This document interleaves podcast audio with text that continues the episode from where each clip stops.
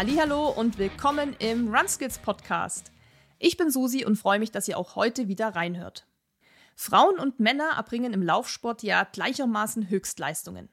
Wenn es allerdings darum geht, für diese zu trainieren, dann sollte es Unterschiede in der Trainingsgestaltung geben. Und ja, vielleicht habt ihr ja auch schon mal von dem Zitat der Sportwissenschaftlerin Stacy Sims gehört, die nämlich sagt, Frauen sind keine kleinen Männer. Hören Sie auf zu essen und zu trainieren, als wären Sie einer. Und genau darum soll es in dieser Folge heute auch gehen. Denn warum sollten Frauen denn jetzt anders trainieren als Männer? Dafür haben wir uns eine Expertin ins Boot geholt. Laura Sophie Usinger ist Sportwissenschaftlerin, betreut Profi- und Amateursportler, war selbst 20 Jahre Leistungssportlerin im Turnen und Triathlon und referiert über das Thema Frauen im Sport. Gemeinsam mit Laura gehen wir die einzelnen Lebenszyklen einer Frau mal durch. Das heißt, wir beginnen mit der Geburt, machen dann eine Reise durchs Kindesalter, sprechen natürlich über die Pubertät und den weiblichen Zyklus, gehen weiter bis zur Schwangerschaft und dem Thema Beckenboden und enden bei der Menopause. Anhand dieser Zyklen erfahrt ihr, was mit dem weiblichen Körper so passiert und was das wiederum für Auswirkungen auf das Sportlerinnen-Dasein hat. Ihr erfahrt außerdem, mit welchen Unterschieden wir bereits auf die Welt kommen, welche Rolle Hormone spielen, warum Frauen auf Ultradistanzen den Männern immer näher kommen, ob die Pille sich negativ auf unsere Leistung auswirkt und warum Sport in der Menopause so wichtig ist. Ja, das ist auf jeden Fall eine sehr, sehr vollgepackte Wissensfolge zum Thema Frauen im Laufsport und deshalb schnacke ich jetzt auch gar nicht mehr so lang und übergebe direkt an Laura, Dennis und mich. Ja, heute schaue ich hier in zwei Gesichter. Einmal in das Gesicht von Dennis, der gerade bei seinen Eltern in Salzgitter sitzt, und einmal in das Gesicht von Laura, wo ich gerade nicht weiß, wo sie sitzt. Am Sammerberg. wo? Am Sammerberg in der Nähe von Rosenheim. Ah ja, also haben wir einmal hier Salzgitter, einmal Rosenheim und ich sitze in Aue bei meinen Eltern. Deshalb auch der Hintergrund, den ihr beide hier gerade seht. der etwas äh, altmodischere Hintergrund. Und wir sind heute hier mal zusammengekommen, wir drei, weil wir heute über das Thema Frauen im Sport sprechen wollen. Also so, das ist so unser allgemeiner Arbeitstitel, sage ich mal. Da geht es einfach darum, warum sollten Frauen anders trainieren? Was sind da die Unterschiede? Was unterscheidet jetzt Laura und mich zum Beispiel von Dennis? Weil Männer und Frauen sind ja auch unterschiedlich leistungsstark, bringen auch ganz unterschiedliche ja, körperliche Voraussetzungen mit. Und welche das sind, das wollen wir uns heute genauer anschauen. Denn wir machen eine kleine Reise von Geburt an. Also wir haben das so ein bisschen strukturiert. Da fangen wir wirklich, ich sag mal so, vom Urschleim an und ähm, arbeiten uns dann so durch diese einzelnen Lebenszyklen durch. Seid ihr beide bereit? Are you ready? Ich bin bereit. Ich bin auch bereit. Es hat sich aber gerade angehört, dass ich nur der Quotenmann bin hier. Mit, dem, mit dem Titel Arbeitstitel. Nein, ihr Männer da draußen, ihr seid auch gefragt. Also hört zu. Ich glaube, es wird eine spannende Folge. Ich glaube, äh, mit Lauras Expertise werden wir viel, viel weiter vorankommen mit unserem Wissensschatz am Ende der Folge. Auf jeden Fall gut, dass du es nochmal erwähnt hast. Also es ist wirklich nicht nur eine Folge für Frauen, sondern wir werden auch hier das an einer ein oder anderen Stelle, wo es passt, auf äh, Männer auch eingehen natürlich. Also hier ist für jeden was dabei heute. Okay, ihr seid bereit. Deshalb würde ich sagen, fangen wir auch wirklich von Geburt an. Also da kommen wir auf die Welt. Dennis ist auf die Welt gekommen, du und ich sind auch auf die Welt gekommen. Aber mit welchen anatomischen Unterschieden kommen denn jetzt Jungs und Mädchen schon mal auf die Welt? Also was sind da die Unterschiede? Ja, das ist spannend, dass man sich anguckt, oder ich würde sagen, wir unterteilen das einmal, mit welchen physiologischen Unterschieden kommen wir von Geburt aus auf die Welt. Und dann haben wir quasi nochmal eine Veränderung mit der Pubertät, wo dann die ganzen hormonellen Unterschiede quasi nochmal kommen.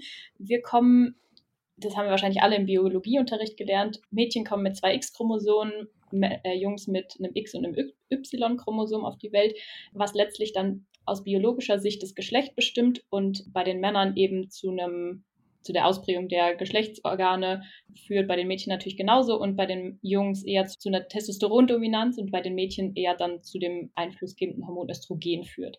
Ähm, das hat unterschiedliche Vorteile oder sagen wir, Merkmale. Ähm, da kommen wir auch später nochmal drauf zu sprechen. Das Testosteron beeinflusst zum Beispiel bei den Jungs das Muskelwachstum etwas stärker, als es jetzt das Östrogen bei den Mädels tut. Was wohl so der größte Unterschied ist, ist wirklich auch der Einfluss auf die Fettverteilung und aufs Bindegewebe. Das sind quasi, oder so wird quasi erstmal das biologische Geschlecht bestimmt. Dann haben wir Frauen ähm, von Geburt an ein kleineres Herz, eine kleinere Lunge und auch eine geringere Sauerstofftransportkapazität. Wir haben ein bisschen weniger Hämoglobin. Und wenn man es jetzt wirklich anatomisch betrachtet, dann haben wir Unterschiede in Hüft- und Schultergelenken und im Körperschwerpunkt. Und auf so einer Stoffwechselebene kann man noch sagen, dass wir mehr Proteine haben in den Mitochondrien, was uns es erleichtert, freie Fettsäuren zu verstoffwechseln und dementsprechend unser Fettstoffwechsel ähm, im Vergleich zu den Männern deutlich oder das heißt deutlich, einfach besser ist.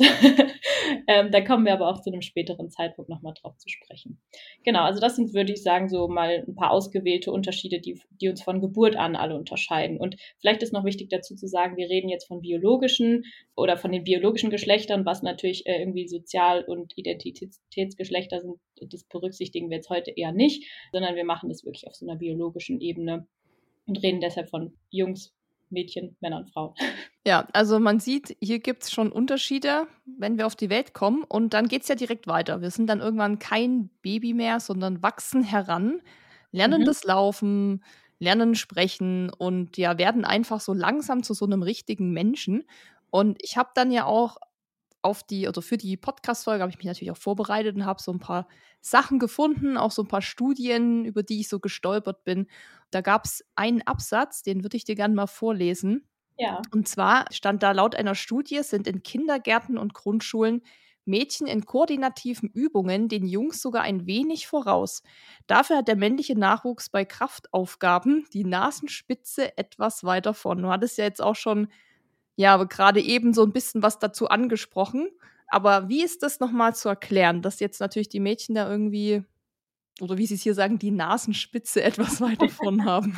genau, also was die, was die Kraftaufgaben anbelangt, hatten wir eben schon gesagt, dass das Testosteron eher ein Muskelwachstum quasi begünstigt und auch durch das, die, den höheren Fetteinteil, den wir Mädels haben, haben wir natürlich ein anderes Kraft-Last-Verhältnis. Das heißt, ist es so, dass es bei den Männern oder bei den Jungs in dem Alter noch, dass sie da eventuell ein bisschen weiter vorn sind. Wie man jetzt die koordinativen Vorsprünge der Mädchen erklärt, kann ich ehrlich gesagt nicht so genau sagen. Was ich ganz spannend finde, das hat, oder darüber hat, das hatten wir uns auch kurz hin und her geschickt im Vorfeld, war diese Studie oder diese Beobachtung, warum Mädchen so viel schlechter werfen. Das sind ja nicht nur irgendwie witzige Anekdoten oder Beobachtungen aus dem Sportunterricht, die vielleicht auch manchmal gar nicht so witzig sind, wenn man, wenn man da irgendwie sich als Mädchen immer so äh, schwach oder schlechter fühlt oder vielleicht sogar gehänselt wird. Und das fand ich total spannend, dass es dazu auch Forschung gibt und man irgendwie festgestellt hat, dass es auf jeden Fall eine also es hat zum einen diese Kraftkomponente, von der wir jetzt schon gesagt haben, dass Jungs da eher im Vorteil sind, ähm, dadurch, dass sie irgendwie es schaffen, den Ball besser zu beschleunigen. Und das, dieser Unterschied nimmt dann natürlich mit der Pubertät nochmal zu, wenn dann Testosteron wirklich so richtig äh, am Start ist. Man würde das aber tatsächlich auch mit so einer Hüft-Schulter-Koordination ähm, erklären. Also, dass diese Koordination irgendwie von Jungs ein bisschen besser beherrscht wird. Und immer wenn Sportwissenschaftler nicht mehr weiter wissen, sagen sie, okay, wenn sie keine Lösung finden, das muss evolutionsbedingt sein. Und auch so. Weil sie Jäger und Sammler waren, können sie deshalb den Speer weiterwerfen oder so. Genau, tatsächlich. Und dass man halt irgendwie auch sagt, naja gut, eine Frau, die damals zu Hause war und die sich irgendwie die Kinder auf dem Arm geschaukelt hat, hat da vielleicht nicht ihre Hüft-Schulter-Koordination so gut bewegt oder bewegen können, trainieren können. Was ich tatsächlich spannend fand, die sind dann weitergegangen, die Forscher, und haben das bei Aborigines getestet, die dann quasi, wo Jungs und Mädchen gleichermaßen für die Jagd ausgebildet wurden. Und da waren quasi die Unterschiede zwischen Männern und Frauen am geringsten. Also die waren immer noch da, aber sie waren nicht so gravierend, wie es jetzt in, weiß ich nicht, in den USA, glaube ich, wurde die Studie gemacht waren, sodass auch hier Übung den Meister macht oder die Meisterin. Ähm, aber ja, das, das fand ich spannend. Vielleicht noch eine kleine Anekdote zu diesem Thema, wie Koordination und vielleicht Kondition auch trainiert werden. Und das ist vielleicht was, wo man auch noch kurz drauf eingehen kann. Generell lohnt es sich dann eigentlich ab Beginn der Pubertät oder könnte man sagen, dass das Training hauptsächlich oder mehr auf dieses Konditionelle ge gelegt werden kann, weil einfach dadurch, dass wir große Längenwachstume beobachten oder auch einfach die, das Gewicht zunimmt und wir diese Last-Kraft-Verhältnisse sich plötzlich total ändern, kann das einfach koordinativ für viele schwierig sein. Also sowohl für Jungs als auch für Mädels, weil man erstmal lernen muss, mit, weiß ich nicht, 10 Zentimeter mehr Körpergröße oder 5 oder 10 Kilo mehr sich zu bewegen. Deswegen sollte man oder muss in dieser Phase nicht unbedingt einen Schwerpunkt auf der Koordination oder auf wahnsinnig komplexen koordinativen Fähigkeiten liegen, sondern kann dann vielleicht anfangen, mehr koordina ähm, konditionell, also Ausprägen der Ausdauer oder der Kraftfähigkeiten zu arbeiten. Das ist vielleicht auch noch ein spannender, eine spannende Randnotiz. Ich habe dazu eine Frage, weil das sehr interessant ist. Wie ist es denn bei jungen Kindern, die schwimmen lernen? Also beziehungsweise auch in der Pubertät, weil da spielt ja Gewicht und Länge weniger eine Rolle, oder doch? Naja, also ich würde jetzt auch nicht sagen, man sollte so aus, also man sollte jetzt alle Übungen weglassen, die koordinative Fähigkeiten voraussetzen, sondern mhm. auch da kann man, kann man, glaube ich, gut arbeiten. Tatsächlich sind ja Frauen auch durch ihre Körperfettproportionen im, Wasser oft bevorzugt, äh, was heißt bevorzugt, begünstigt. Also gerade so im Langstreckenschwimmen ähm, ist es, glaube ich, sogar die einzige Sportart, wo die Frauen besser abschneiden als die Männer, auch aufgrund dieser Proportionen quasi. Mm. Und deswegen ist es jetzt was, was sich natürlich dann in der Pubertät irgendwie auch verändert. Und ich glaube, was sozusagen, was meine These gerade sein sollte, ist, dass man einfach vielleicht nicht ganz so hart oder kritisch jetzt als, als Trainer oder als, weiß ich nicht, Person, die am Beckenrand steht oder die irgendwo mhm. Sport beobachtet, dass man einfach das mit, mit einpreist, dass das vielleicht gerade eine Phase ist, in der äh, sich vieles verändert, also auch im Sinne von einfach koordinativ verändert und man da vielleicht nicht ganz so, so hart, harsh, wie auch immer sein sollte. Ich habe da im Vorfeld auf diese Podcast-Folge auch eine Seite gefunden, die sich mit Jugend, Kindestraining so beschäftigt hat. Und das war auch, also da konnte man richtig vertiefen, ehrlich gesagt, weil das äh, super interessant war, weil da eben so viel passiert und da waren auch so Tipps dabei, wie eben Trainer damit umgehen können, wenn eben dann auch so diese Unterschiede sich bemerkbar machen oder wie man dann eben auch die Geschlechter gut fördern kann ich muss da immer auch so an meine Schulzeit denken. Also ich weiß nicht, wie das bei euch war, aber bei uns war das so, wir haben bis zur Grundschule, vierte Klasse, Zusammensport gemacht und auch alles so. Ballwurf, Rennen, Bockspringen, diese ganzen unbeliebten Dinge, die keiner machen wollte, hier Stange hochklettern und sowas. Das haben alle gleich gemacht, es wurde auch gleich benotet und ab der fünften Klasse wurde das dann getrennt. Und da wurde dann auch so ein Fokus gelegt auf so, ich nenne es mal so stereotypische Geschlechter. Sportarten. Und das war ja damals dann so, die Jungs spielen Fußball und die Mädchen machen rhythmische Sportgymnastik. Und das fand ich zum Beispiel total dumm. Also ich habe das wirklich gehasst, weil ich wollte irgendwie auch lieber Basketball spielen oder halt das, worauf man auch so Bock hat. Also was würdest du dazu sagen? Ist das wirklich, weil dann die Unterschiede zwischen Jungs und Mädchen sich in dem Alter eben schon so rauskristallisieren und man sagt, ja, da muss man eben dann schaut man, dass die Mädchen da gefördert werden und die Jungs da? Oder ist das wirklich noch so ein, ja, so ein Ding aus alten Zeiten, wo man sagt, das könnte man eigentlich auch irgendwie mal wieder ändern oder so?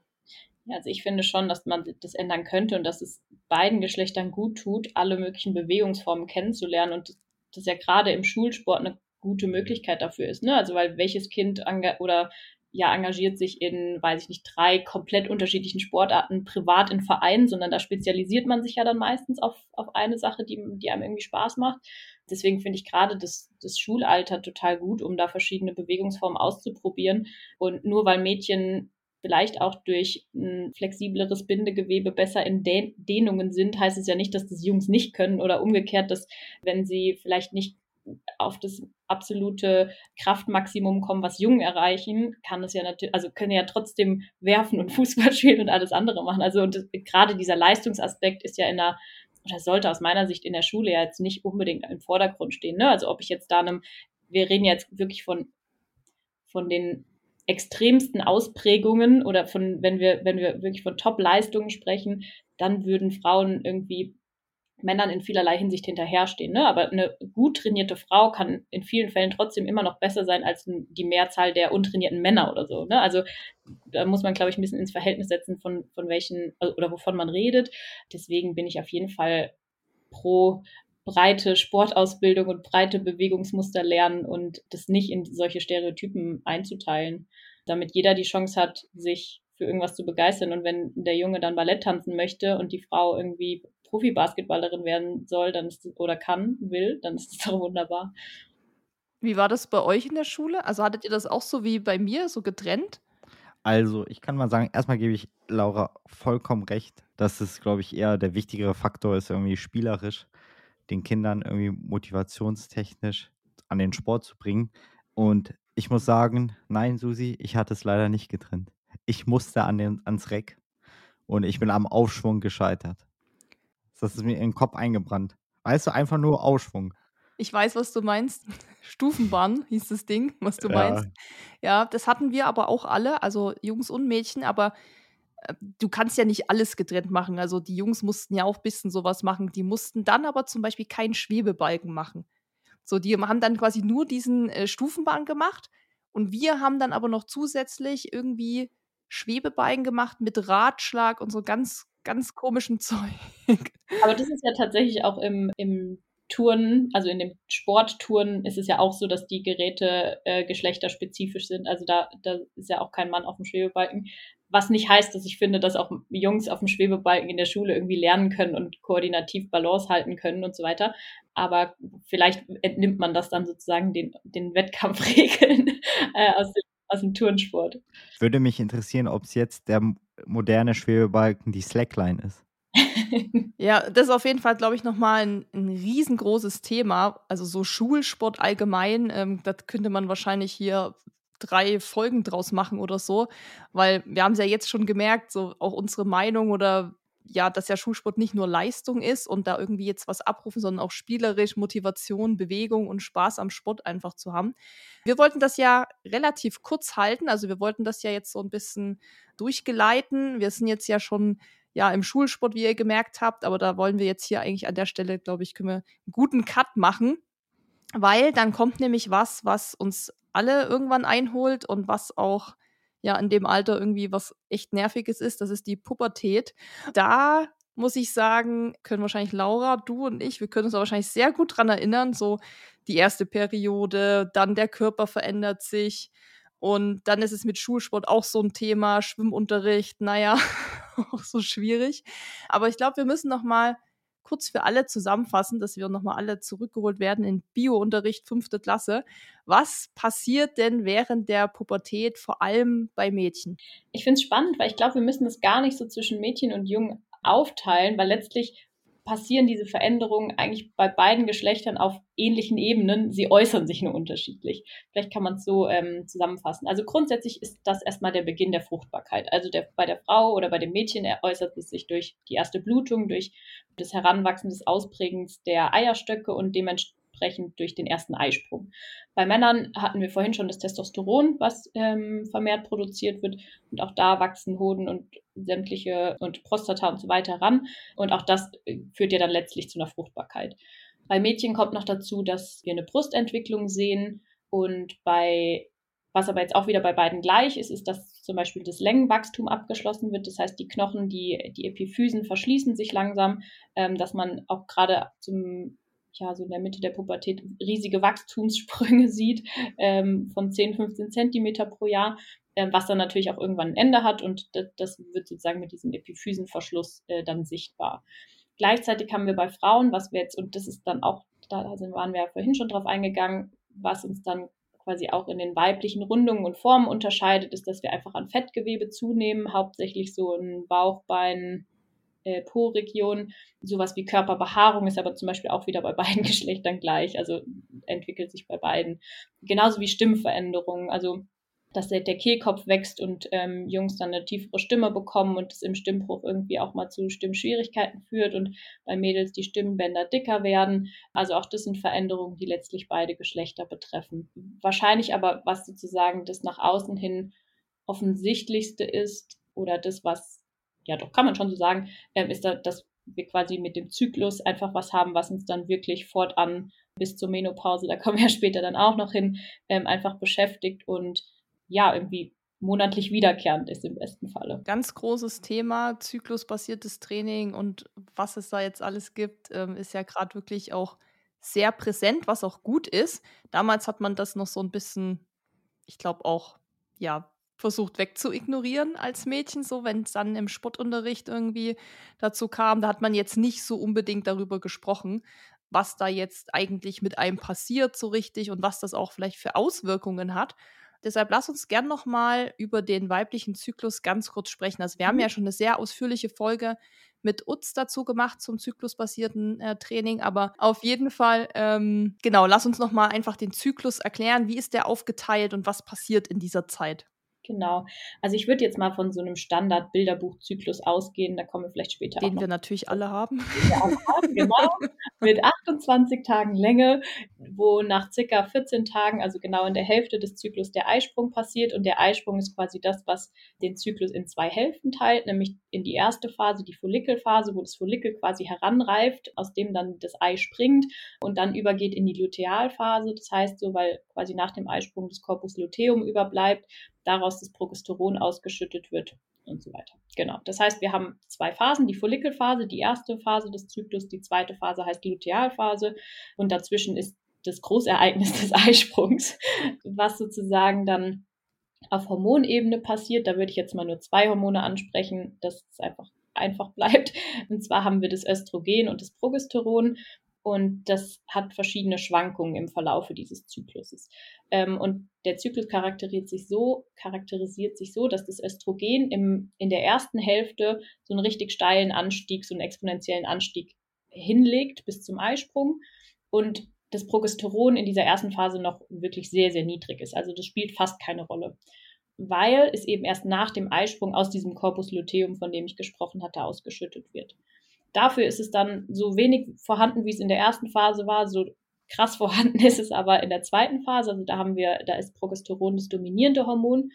Wir haben dann schon auch noch einen Östrogenpeak, der relativ, also parallel sozusagen zum Progesteron verläuft, aber trotzdem auf einem niedrigeren Level. Das heißt, die erste Phase ist Östrogen dominiert, die zweite Phase ist Progesteron dominiert, aber mit auch einem hohen Östrogenanteil. Das vielleicht so ganz kurz zusammengefasst. Und genau, das ist, wie unser Zyklus abläuft und diese krassen Hormonschwankungen, von denen wir jetzt quasi eigentlich zweiwöchentlich gesprochen haben, nämlich über diese zwei Hälften, passiert halt einfach alle 28 bis 32, 35 Tage wieder und wieder und wieder. Mhm. Und welchen Einfluss hat das dann auf sportlicher Ebene, vor allem so für Mädchen in der Pubertät, wo das oft ja eben auch noch gar nicht so so regelmäßig kommt. Da am Anfang war das ja, also zumindest bei mir auch so, da kam das dann mal so alle zwei Monate, dann kam das wieder plötzlich schon nach drei Wochen. Also es war halt natürlich noch nicht so, ich sag mal, eingepegelt in dem Moment. Welchen Einfluss hat das dann da?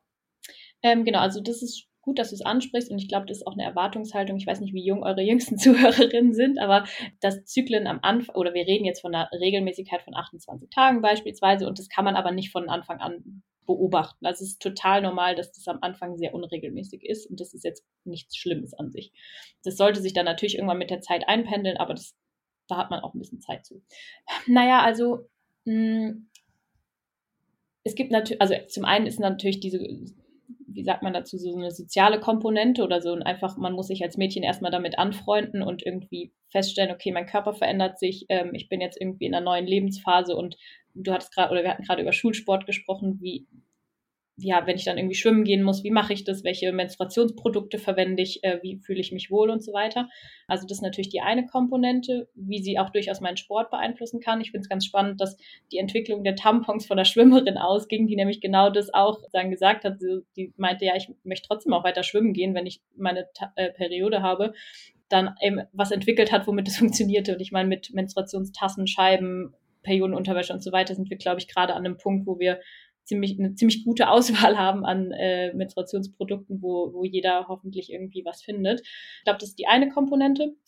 Und dann haben wir aber aus so einer physiologischen Sicht ähm, schon auch unterschiedliche Stärken und Schwächen, die wir in diese einzelnen Phasen zuordnen können. Also diese erste, erste östrogendominierte Phase ähm, ist sehr, also die würde man als sehr leistungsstark bezeichnen, weil Östrogen so ein bisschen das bewirkt bei uns, was bei den Männern das Testosteron bewirkt. Das heißt, wir fühlen uns oft sehr stark, also auch so emotional gesehen unantastbar oft oder so, dass, dass man einfach eine gewisse Stärke, ein gewisses Selbstbewusstsein fühlt und dass man auch leichter erholt, sich leichter regeneriert, einfach generell mehr Kraft hat oder einfach äh, auch Trainingsreize in diese Phase setzen kann, die eben auf einen Kraftaufbau abzielen und auch durch sowas wie eine verbesserte Insulinsensitivität beispielsweise höher intensive Intervalle machen kann ähm, und da die Verfügbarkeit von den Kohlenhydraten, die man für solche ho hohe Intensitäten braucht, einfach besser ist. Also kann man diese erste Phase als eine sehr leistungsstarke Phase äh, kategorisieren und die zweite Phase, wo dann das Progesteron eben auch dabei ist,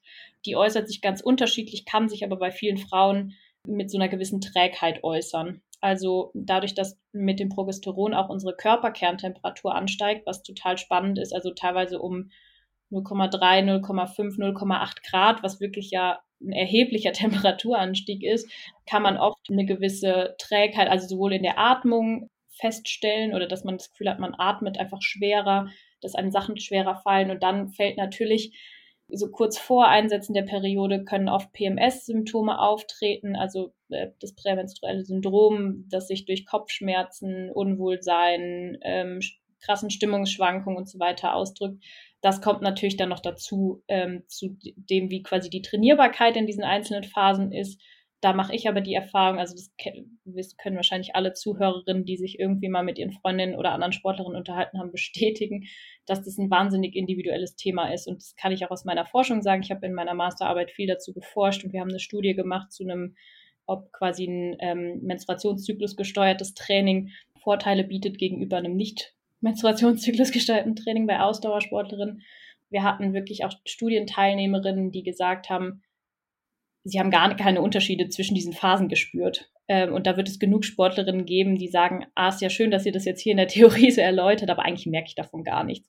Ähm, und dann gibt es aber Frauen, die sagen, sie die können wirklich, die spüren ihren Eisprung, die spüren jeden Tag eigentlich, wie diese hormonellen Schwankungen sich auswirken und sind deshalb auch irgendwie happy, dass, dass da mehr Aufmerksamkeit auf dem Thema liegt und sie gerade immer mehr Tools an die Hand bekommen, wie sie damit umgehen können und wie sie vielleicht gewisse Trainingsreize äh, in die einzelnen Phasen setzen können. Und genau, von daher ist es ein super individuelles Thema, was in der Forschung natürlich immer schwierig ist, weil man keine, Signifika keine großen Signifikanzen rausbekommt und sagen kann, das ist jetzt für alle gut, sondern die, die Conclusion am Ende immer ist, ja, es ist ein individuelles Thema und jeder muss es irgendwie so ein bisschen für sich selbst rausfinden. Ähm, genau, aber an dem Stand sind wir aktuell in der Forschung und damit müssen wir jetzt irgendwie so umgehen können. Ja, vor allem ist es ja überhaupt cool, dass sich damit mal beschäftigt wird, weil was ich vorhin schon meinte, so keine Ahnung, wo ich Jugendliche war, hat man darüber auch gar nicht gesprochen.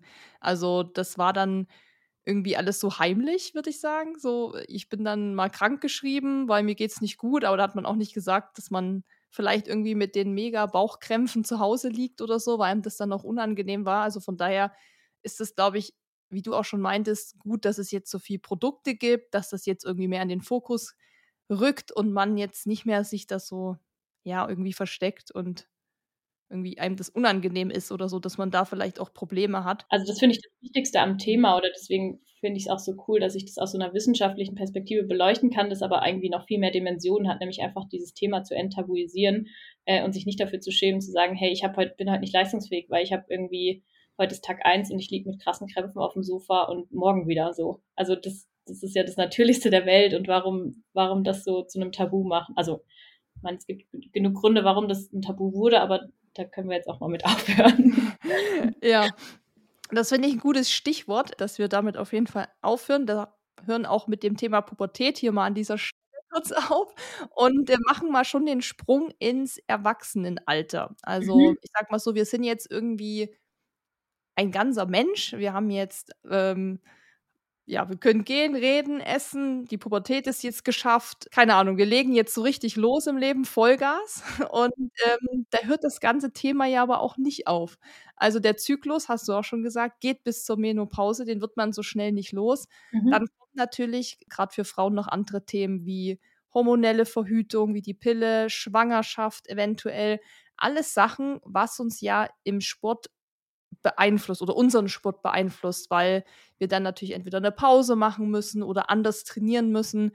Und damit wollen wir uns jetzt auch die nächsten ja, Minuten auch mal beschäftigen, was da jetzt so auf uns zukommt und was da so Unterschiede sind. Ich habe jetzt hier auf meinem äh, schlauen Zettel als erste Frage tatsächlich nochmal stehen, was die Unterschiede jetzt zwischen Mann und Frau sind. ähm, Und ich weiß, dass du äh, da was ganz Cooles mir ja vorhin auch schon äh, gesagt hast, rausgesucht hast zum Thema Ultralaufen und so weiter.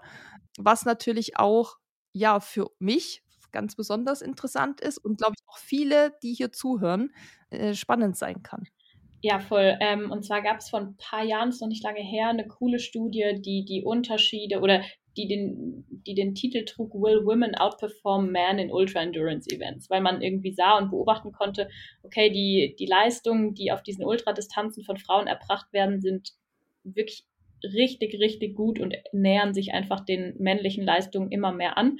Und dann gab es eine Studie, die das erforscht hat und versucht hat, die Gründe rauszufinden, warum das so ist. Und da können wir jetzt äh, ja quasi mal diese Gegenüberstellung machen. Also was, wo haben Frauen ihre Vorteile, wo haben mehr, Männer ihre Vorteile und warum ist es genau auf dieser Ultradistanz jetzt das, wo sich es am ehesten angleicht?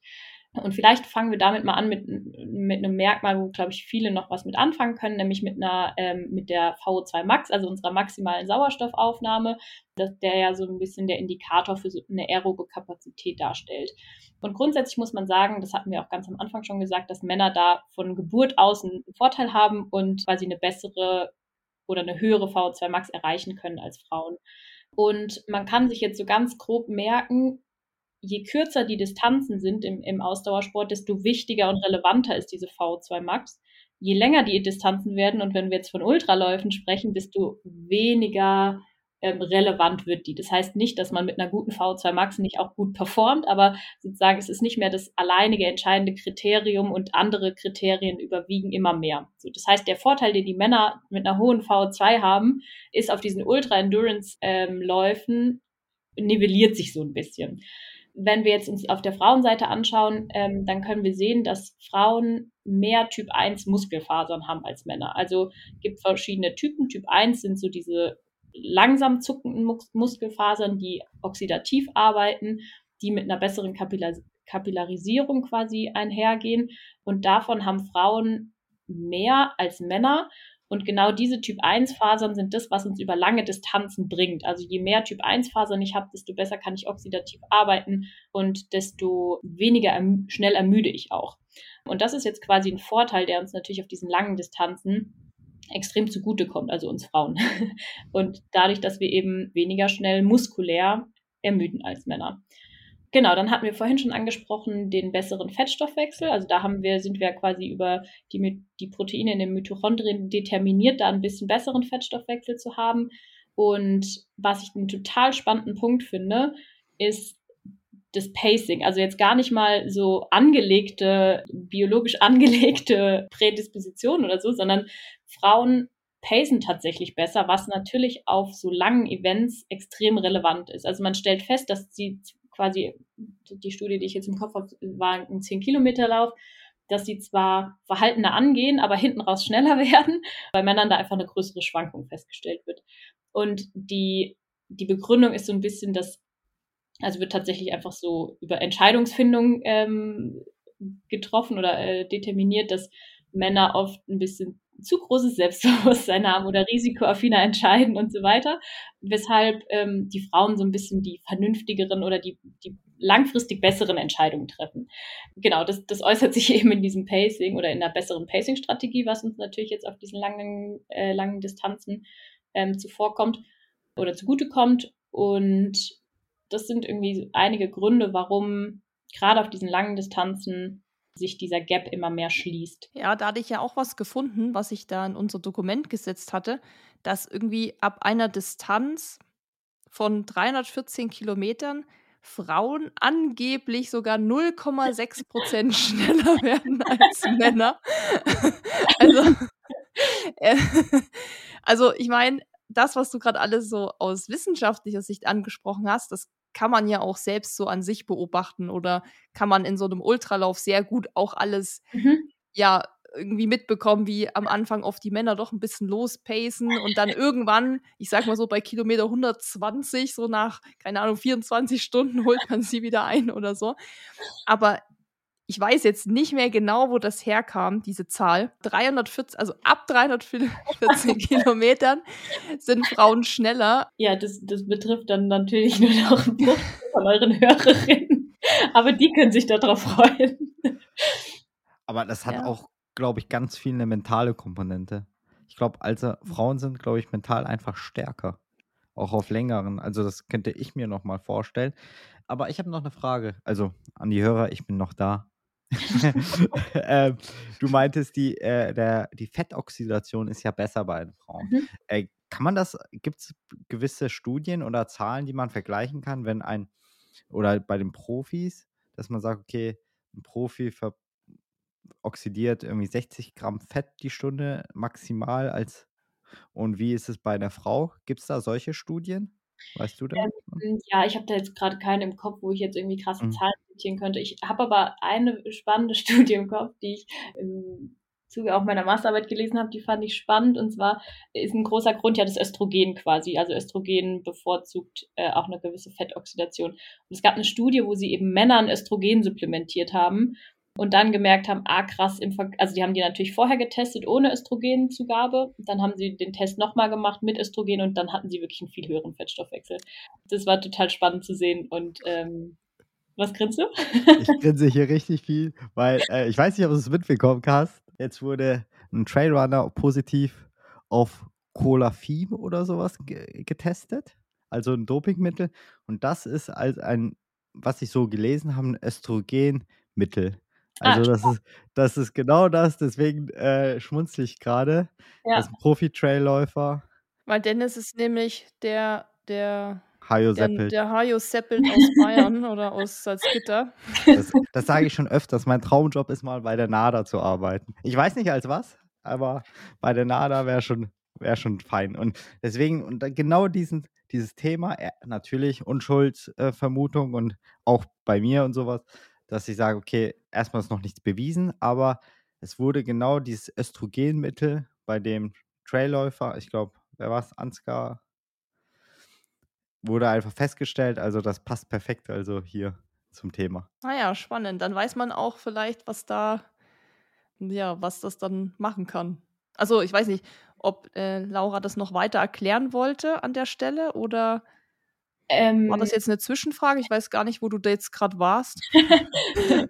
nee, also ich habe jetzt gerade noch so einen Gedankensprung zu so ein paar Ernährungsstudien gehabt, weil nur wenn man im Labor einen besseren Fettstoffwechsel ha- hat, heißt es auch nicht zwangsläufig, dass der sich in der Performance widerspiegelt und so Mhm. weiter. Von daher kann ich jetzt nicht sagen, inwiefern das schlau ist, mit Östrogen zu dopen. Also ich meine, Doping ist sowieso nicht schlau, aber ich Mhm. weiß sagen jetzt nicht, welchen Mechanismus er sich davon versprochen Mhm. hat. Nee, genau, das habe ich jetzt gerade nur überlegt. Aber ja, ich glaube, dass der Exkurs, der, der war, den, den können wir vielleicht hier beenden.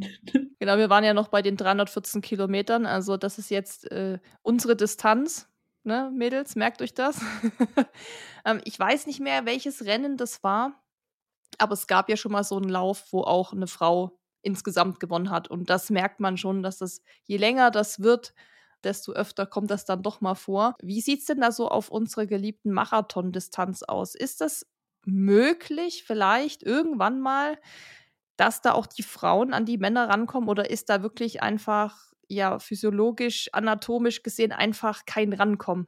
Ja, also tatsächlich ist die Marathondistanz jetzt, also das ist jetzt noch nicht eine Ultra-Endurance-Distanz, sondern äh, immer noch äh, in einem einigermaßen vernünftigen Rahmen. Und wenn wir jetzt von solchen Zeiten wie zwei Stunden sprechen, dann ja, genau, dann reden wir da noch von Distanzen, wo die V2 dann durchaus auch eine Rolle spielt. Ähm, und da, also ich würde jetzt nicht nur über die V2 argumentieren, aber auch.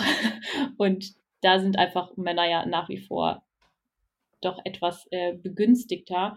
Deswegen würde ich tatsächlich bezweifeln, dass es auf der Marathondistanz in die Bereiche der Männer geht. Also dass, dass wir sehen, dass es auch von Jahr zu Jahr immer schneller wird bei den Frauen und bei den Männern ist klar, aber ich glaube, dieser Gap wird sich da nicht so krass schließen, wie das auf den längeren Distanzen der Fall, der Fall sein wird. Ab wann reden wir denn von einer langen Distanz, wo dann dieser Gap gar nicht mehr so da ist? Na, ich würde schon sagen, deutlich über 100 Kilometern. Was ist dieser, wie lang ist der UTMB? Also der, der lange ist 100 Meilen. Ja, okay, dann sind wir da bei 160, ne? Ja. Ähm, wie heißt nochmal die US-Amerikanerin, die da immer so krass performt? Courtney Courtney. Dowater. Genau. Genau. Also ich glaube, die ist ja mal siebte Overall oder so geworden. Mhm. Und ich glaube, das sind so Distanzen, wo man das, wo wir davon sprechen, dass es, glaube ich, relevant ist. Mhm. Ich glaube, zu Dennis Vermutung vorhin noch mit dieser mentalen Komponente. Weiß ich zwar nicht, also würde ich jetzt vielleicht nicht unbedingt sagen, aber vielleicht sind Frauen noch einfach leidensfähiger. Weil Thema Geburt, Schwangerschaft, das ist ja, oder ich meine, keine Ahnung, ähm, ich habe ja auch Tattoos und zum Beispiel, wenn ich bei der Tätowiererin bin, sagt die auch immer, ja, dass Männer in der Regel nicht so, also die können nicht so gut Schmerz aushalten wie Frauen tatsächlich. Wie kann man das wissenschaftlich begründen? Woran liegt das? Liegt es tatsächlich daran, dass wir dazu gemacht sind, Kinder zu bekommen?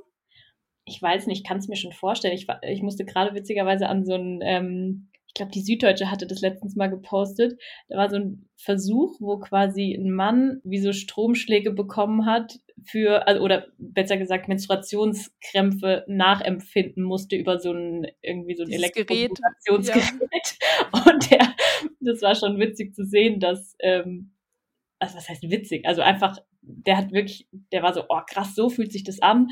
Und dann die, die Moderatorin oder die Journalistin so, ja, das ist ein klassischer Dienstag für mich. Also ich glaube sozusagen, diese Leidensfähigkeit, also irgendwie erleben wir der ja, oder die meisten der Frauen in irgendeiner Komponente monatlich, um jetzt mal nochmal wieder diesen Zyklusbezug zu haben. Ja, ich glaube schon, dass es, äh, oder kann durchaus sein, dass man da ein bisschen, bisschen leidensfähiger wird. Aber ich habe ehrlich gesagt, habe ich mich damit jetzt aus wissenschaftlicher Perspektive noch nicht beschäftigt.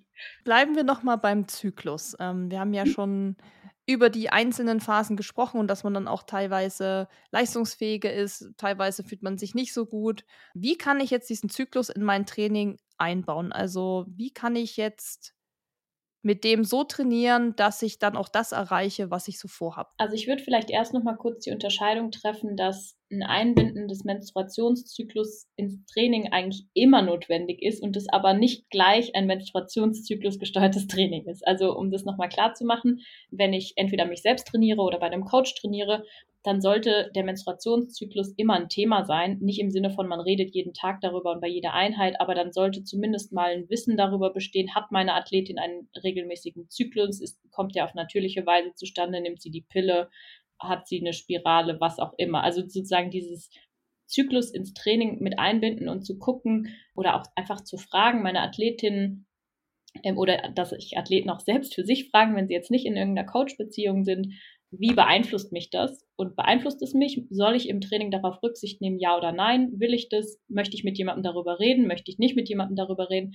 Das alles sind ja erstmal so ein paar Grundsatzentscheidungen und Dinge, wo das bedeutet, okay, ich, ich beachte das im Training, muss aber noch nicht heißen, okay, ich stimme jetzt wirklich mein Training eins zu eins oder sehr penibel auf meinen Zyklus ab. Das vielleicht nochmal so als kurze Unterscheidung.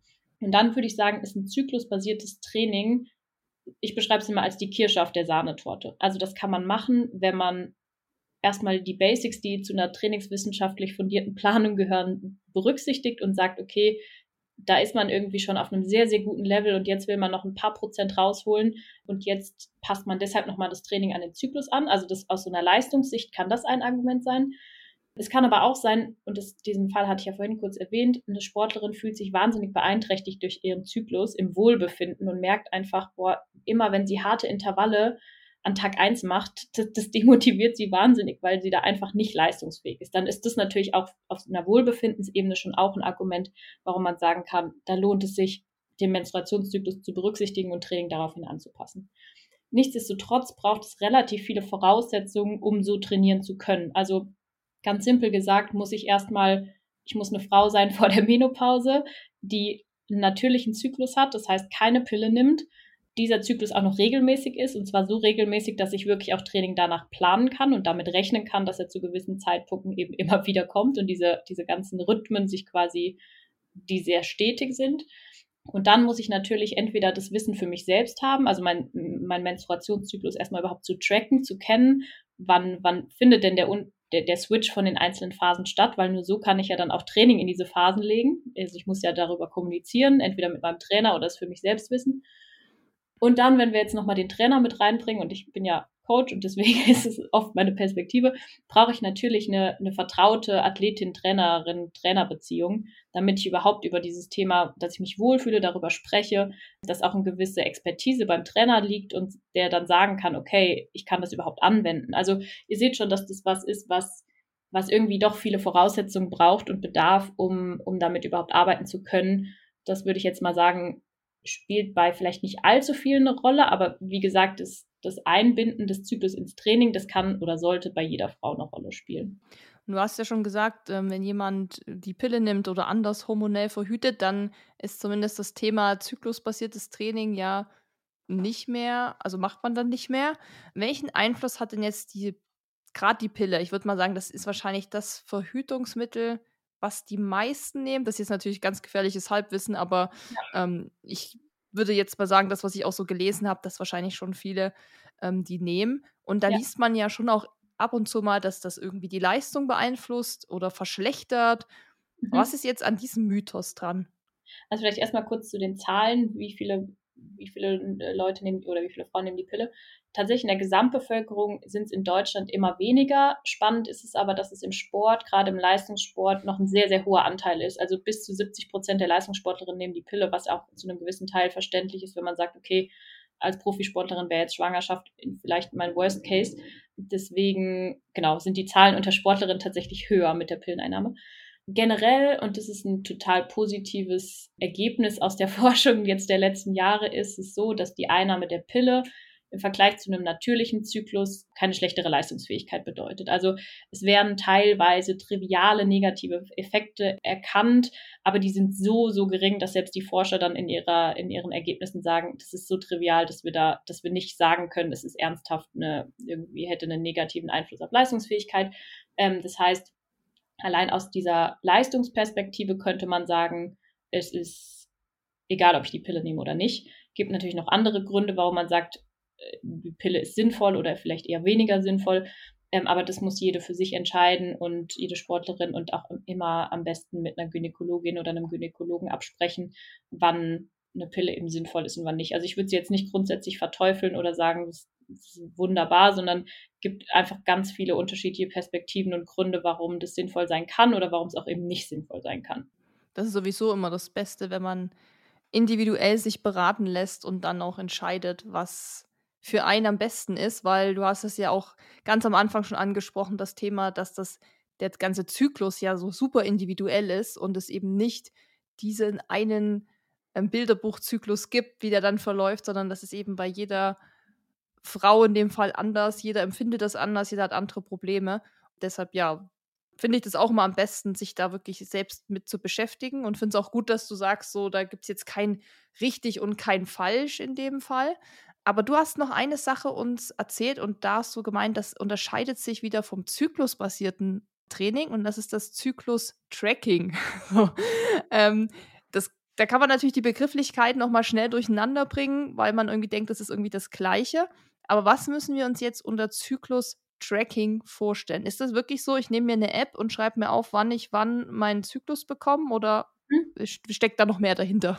Darf ich vielleicht noch kurz einmal einen Schritt zurückgehen, weil ich ja. muss eingefallen, was, glaube ich, total wichtig zu betonen ist. Der Zyklus wird ja von vielen immer als so lästig angesehen und irgendwie als was, was irgendwie mit Schmerzen verbunden ist und so weiter. Und vielleicht muss man jetzt kurz noch einmal unterscheiden. Unter einem natürlichen Zyklus habe ich wirklich eine Blutung, weil mein Eisprung stattgefunden hat und jetzt hier Gebärmutterschleimhaut quasi abgestoßen wird und das in Form von Blut quasi rauskommt. Bei einer Pille wird auch Schleimhaut abgestoßen, aber das ist nur eine Abbruchblutung. Also da hat kein normaler Eisprung stattgefunden sondern ist einfach eine, eine Form von, okay, man diese Hormondosen, die man quasi täglich ähm, nimmt, äh, führen auch zu einem gewissen Schleimhautaufbau und die wird dann sozusagen auch abgestoßen. Das ist aber keine Blutung, die mit, der, mit dem Zyklus oder mit einem Eisprung gleichgesetzt werden kann. Und deswegen, und das ist mir so wichtig zu betonen, ist es eigentlich ein totaler Luxus, einen natürlichen Zyklus zu haben, im Sinne von, das ist ein Indikator für, eine, für, für Gesundheit. Also sozusagen nur, weil ich ähm, eine Pille nehme und dann regelmäßig blute, heißt es nicht, dass zum Beispiel ähm, mein Energiestatus komplett gut ist. Da kommen wir ja vielleicht später nochmal drauf. Dass nämlich zum Beispiel, wenn ich einen natürlichen Zyklus habe und ich stelle Veränderungen darin fest, das ein erster Indikator für mich sein kann, ob ich beispielsweise einen Energiemangel habe oder gerade viel Stress oder das Trainingsload äh, oder das Trainingspensum nicht stimmt. Und daher finde ich diesen den Zyklus als einen Indikator für weibliche Gesundheit extrem wertvoll und das dass man das auch wirklich schätzen kann als Frau, die vielleicht ohne Verhütung unterwegs ist und das eben so sehen kann. Genau, und jetzt schlage ich den Bogen zum Zyklus-Tracking.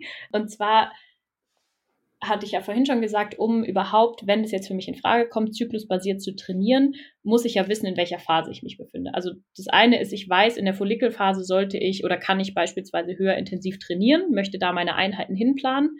Dann muss ich aber auch wissen, wann ist die. Das ist jetzt insofern einfach, als dass Tag eins, also der erste Tag der Periode, immer den Beginn der Follikelphase beschreibt. Aber dann findet natürlich irgendwann der Eisprung statt und dann muss ich ja wissen, okay, wann wann findet der statt und auch wann habe ich dann sozusagen, wann bin ich in der Lutealphase angekommen, wo ich dann vielleicht eher den Fokus auf Regeneration oder äh, ein bisschen niedrig intensiveres Training legen will. Und um diese Phasen irgendwie abgrenzen zu können, muss ich rausfinden, wann hat der Eisprung stattgefunden. Das ist jetzt immer ein bisschen schwierig, weil einen Eisprung kann man nie vorhersagen. Das ist immer was, was man nur im Nachhinein feststellen kann. Also das kann man immer erst feststellen, wenn es stattgefunden hat. Und es gibt aber ein total einfaches Mittel und das kennen noch relativ wenige Frauen, ist aber sehr mächtig, finde ich. Und zwar ist es die Körperkerntemperaturmessung, weil ich ja vorhin gesagt hatte, dass gerade mit dem, mit dem Eisprung des Progesteron ausgeschüttet wird, der Temperaturanstieg stattfindet. Und immer wenn ich den eben bemerke und diesen Punkt feststelle, okay, wo beginnt denn jetzt die Temperatur zu steigen, kann ich mir sehr, sehr sicher sein, dass ich die Lutealphase erreicht habe und dementsprechend dann auch eine Kommunikation zu Trainern, Trainerinnen einleiten und sagen, hey, es ist soweit, ich bin in der Lutealphase, Training können wir jetzt äh, darauf anpassen. Und deshalb ist eben dieses Zyklus-Tracking also erstmal auf einer Ebene spannend, so wie lange ist mein Zyklus überhaupt und ist er regelmäßig? Also das sind so, glaube ich, Basics, die hoffentlich die meisten Frauen sowieso schon machen durch, dass sie beispielsweise eine App verwenden. Jetzt basiert diese App aber nur auf Algorithmen. Also die rechnet quasi von der Zykluslänge wahrscheinlich 14 Tage runter, weil man sagen kann, dass die Lutealphase die gleichbleibendste Phase ist und meistens 14 Tage dauert, wohingegen die Follikelphase eine größere Varianz haben kann. Und dann kann man sozusagen sagen, die Zykluslänge minus 14 Tage ist in so einer App der Eisprung. wenn ich jetzt aber 35 oder weiß ich nicht, wenn ich jetzt vielleicht doch eine 12 Tage Lutealphase habe oder sich irgendwas ein bisschen unterscheidet, dann liegt diese App halt gegebenenfalls schon daneben. Das heißt, dieser Indikator von der Temperaturmessung, den finde ich sehr schön und der ist super einfach durchzuführen. Also man kann dann für ähm, drei Minuten morgens ein Thermometer unter die Zungen legen und kann diese Messung so standardisieren, dass man sie am besten zum gleichen, immer zur gleichen Uhrzeit macht, immer drei Minuten lang und dann äh, eben sich diese Temperatur notiert. Und wenn man das über ein, zwei, drei Zyklen macht, dann sieht man eigentlich sehr, sehr schön, wie sich das entwickelt und kann dementsprechend ja diesen Eisprung äh, mit großer Sicherheit zumindest rückwirkend und im Sinne von ein, zwei Tage rückwirkend bestimmen. Und das ist eine Methode, die kommt eigentlich auch aus der Kinderwunschplanung, also im Sinne von, man möchte gucken, wann ist denn das fruchtbare Fenster, dann kann man da auch noch so Luteal, also LH-Tests ähm, machen im Sinne von, wie so Schwangerschafts-, also wie, wie bei so einem Schwangerschaftstest auf so Streifen pinkeln und dann, wenn die positiv sind, äh, kann man auch sozusagen den Eisprung auf ein Fenster eingrenzen, dass der in den nächsten weiß nicht, 24, 48 Stunden stattfinden wird. Und sowas könnte man auch noch dazu machen, aber wenn es jetzt nicht um einen akuten Kinderwunsch geht, sondern erstmal nur, dass es einem ausreicht, wenn man weiß, der Eisprung hat jetzt stattgefunden, ist diese Temperaturmessung ganz hervorragend und hilft dann eben in der Trainingsplanung, um diese einzelnen Phasen abzugrenzen. Und was ja auch das Gute ist an so einem Tracking, man kann feststellen, ob es irgendwelche Störungen gibt. Also ob irgendwas nicht so läuft, wie es laufen sollte. Und du hast ja auch schon den natürlichen Zyklus angesprochen, dass man sich da ja glücklich schätzen kann, quasi, wenn man das hat, weil man ja. dann weiß, es ist ein Indikator für Gesundheit oder für Frauengesundheit. Und wenn ich jetzt das Tracking mache und ähm, da auch so den Überblick habe, und ich stelle jetzt fest, da gibt es extreme Schwankungen zum Beispiel und ähm, die Blutung bleibt auch mal aus. Das ist, glaube ich, ja auch was, was ja so im Leistungssport dann doch das ein oder andere Mal passiert ist, dass dann einfach gar kein Zyklus mehr stattfindet. Den gibt es dann einfach nicht mehr. Was können denn Gründe dafür sein, dass es dann eben so weit kommt, dass ich eine Zyklusstörung habe? Ja, also Zyklusstörungen sind in, der aller, in den allermeisten Fällen mit Energiedefiziten verknüpft. Das heißt, in irgendeiner Weise gehen wir ein bewusstes oder ein unbewusstes Energiedefizit ein. Bewusst im Sinne von, ich habe tatsächlich eine Essstörung und mir ist bewusst, dass ich hier gerade auf Energie verzichte und meinem Körper Energie vorenthalte. Oder unbewusst im Sinne von, ich weiß gar nicht, wie viel ich durch meinen Sport eigentlich tagtäglich verbrauche, ähm, weil ich mich damit nicht auseinandergesetzt habe und denke, ich esse genug, decke aber trotzdem nicht das, äh, meinen Energiebedarf. Das heißt, Ähm, das sind wirklich die allermeisten Fälle, also und da kommen wir dann in das Thema Red S, also wo, wo quasi diese Kaskade stattfindet von zu wenig Energieaufnahme, führt zu ausbleibender Periode, führt zu schlechtere Knochendichte, führt zu höheres Risiko für Ermüdungsbrüche und so weiter.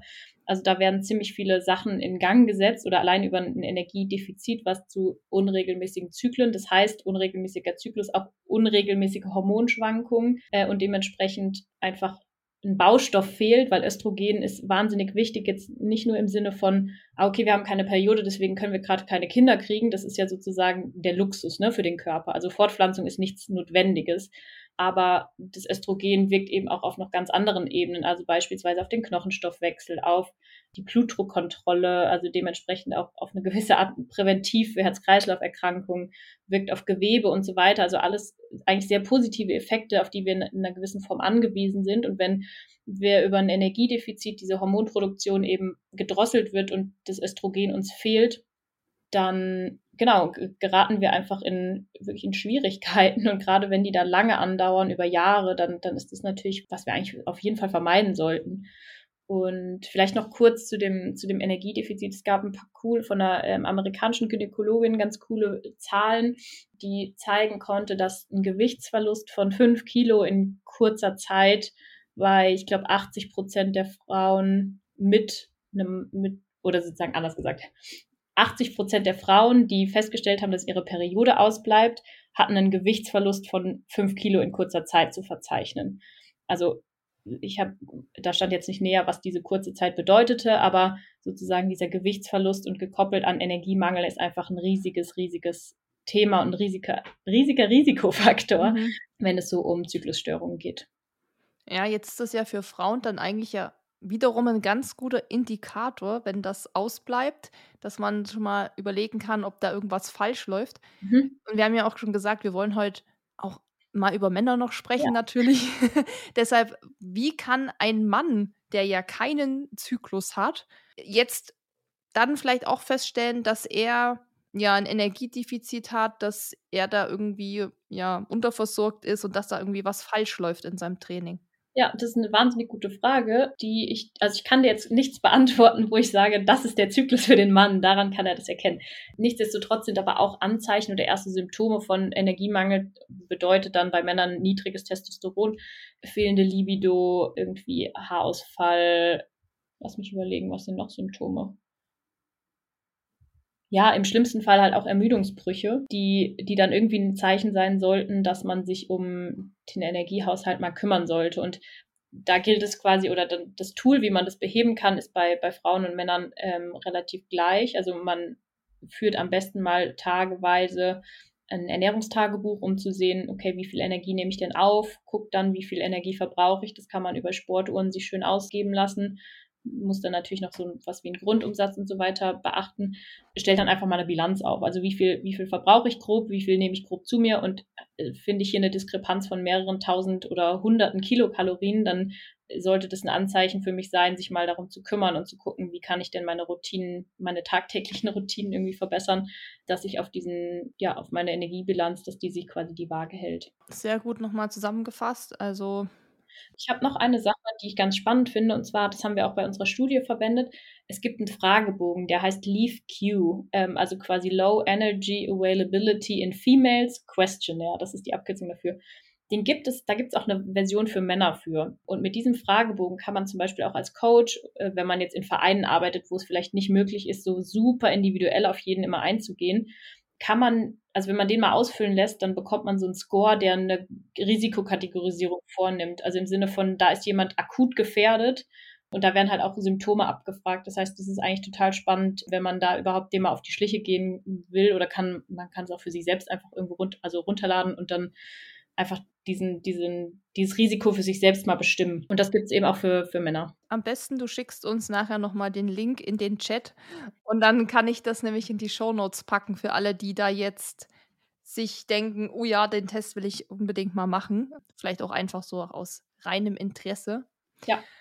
Das wäre, glaube ich, nicht schlecht. Okay, ich würde sagen, wir schließen mal das Thema Zyklus ab. Das wollten wir hier nochmal kurz umreißen, weil das natürlich ein ja ein riesiger Teil ist der Frau und einfach dazugehört. Und das können wir nicht hier einfach so weglassen. das funktioniert nicht. Aber es geht ja dann weiter im Leben. Also ich bin dann erwachsen und will vielleicht eine Familie gründen und dann steht das Thema eventuell Kinderwunsch im Raum, Schwangerschaft und so weiter. So, jetzt kann ich dazu natürlich überhaupt nichts sagen, weil ich das alles nicht mitgemacht habe. Deshalb bist du ja aber hier. Was passiert jetzt während der Schwangerschaft mit dem weiblichen Körper? Kannst du uns das nochmal kurz und knapp und verständlich zusammenfassen? Also ich habe es aus persönlicher Erfahrung kann ich auch nicht berichten, aber zumindest aus einer wissenschaftlichen. Ähm, also grundsätzlich passieren wahnsinnig viele Veränderungen im Körper, die natürlich darauf abzielen, dass man erstmal einen Fötus irgendwie ernähren und ja, irgendwie versorgen muss, dann irgendwann auch zur Welt bringen muss. So, das heißt, der Körper bereitet sich darauf vor, beziehungsweise schichtet Ressourcen um, könnte man vielleicht auch sagen. Das heißt, wir haben auf Hormonebene haben wir erhöhtes Östrogen und Progesteron. Progesteron ist etwas, was sozusagen hilft, die Schwangerschaft aufrechtzuerhalten. Jetzt hatten wir schon gesagt, okay, mit dem Progesteron kommt eine erhöhte Kern Körperkerntemperatur einher. Das heißt, auch das findet in der Schwangerschaft quasi statt, dadurch, dass dieses Hormon einfach permanent aktiv ist, ausgeschüttet wird. Ändert sich natürlich über diese ganzen Trimester, ähm, aber ganz grob gesagt haben wir einfach erhöhtes Östrogen, erhöhtes Progesteron. Dann haben wir auf Ebene des Blutes, beispielsweise, dass unser Blutvolumen zunimmt, dass wir einen höheren Eisenbedarf haben. Wir haben eine höhere Herzfrequenz, einen höheren Sauerstoffbedarf, einfach weil noch jemand zweites mit versorgt werden will.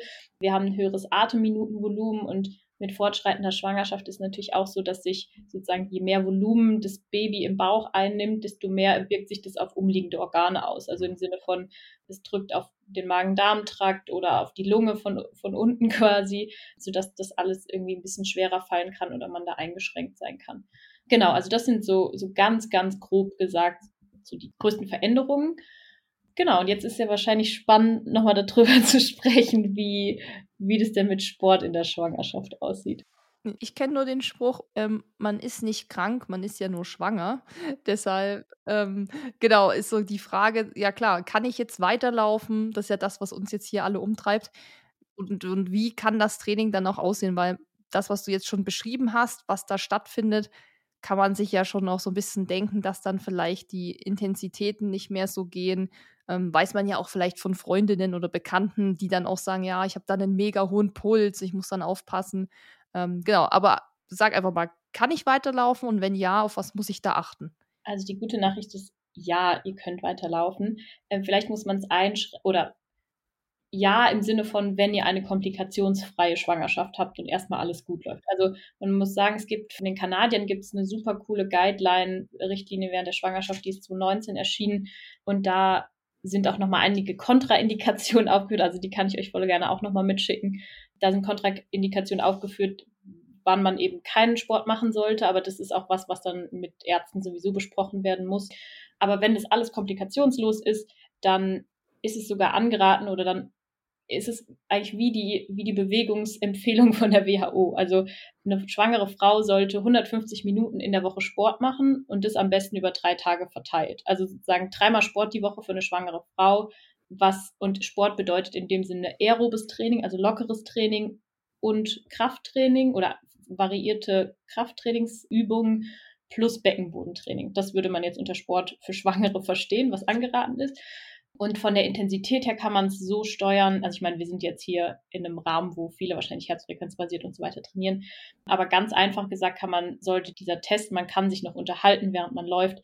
Das ist der beste Indikator, vielleicht auch in der Schwangerschaft, wo sich Herzfrequenzbereiche durchaus ja verändern können, dass die Intensität noch gut ist. So, also das sind so ganz, ganz grob gesagt die Empfehlungen, die für schwangere Frauen gelten. Und das ist eben spannend, weil eigentlich unterscheidet sich das nicht groß von, von den Empfehlungen, die sowieso für alle gelten. Und spannend ist auch, dass nur 15 Prozent diese Empfehlung überhaupt berücksichtigen. Also da sieht man, dass es eher die Seltenheit ist oder eher die Ausnahme, dass Frauen während der Schwangerschaft aktiv sind oder ähnlich aktiv, wie sie es vielleicht vorher waren.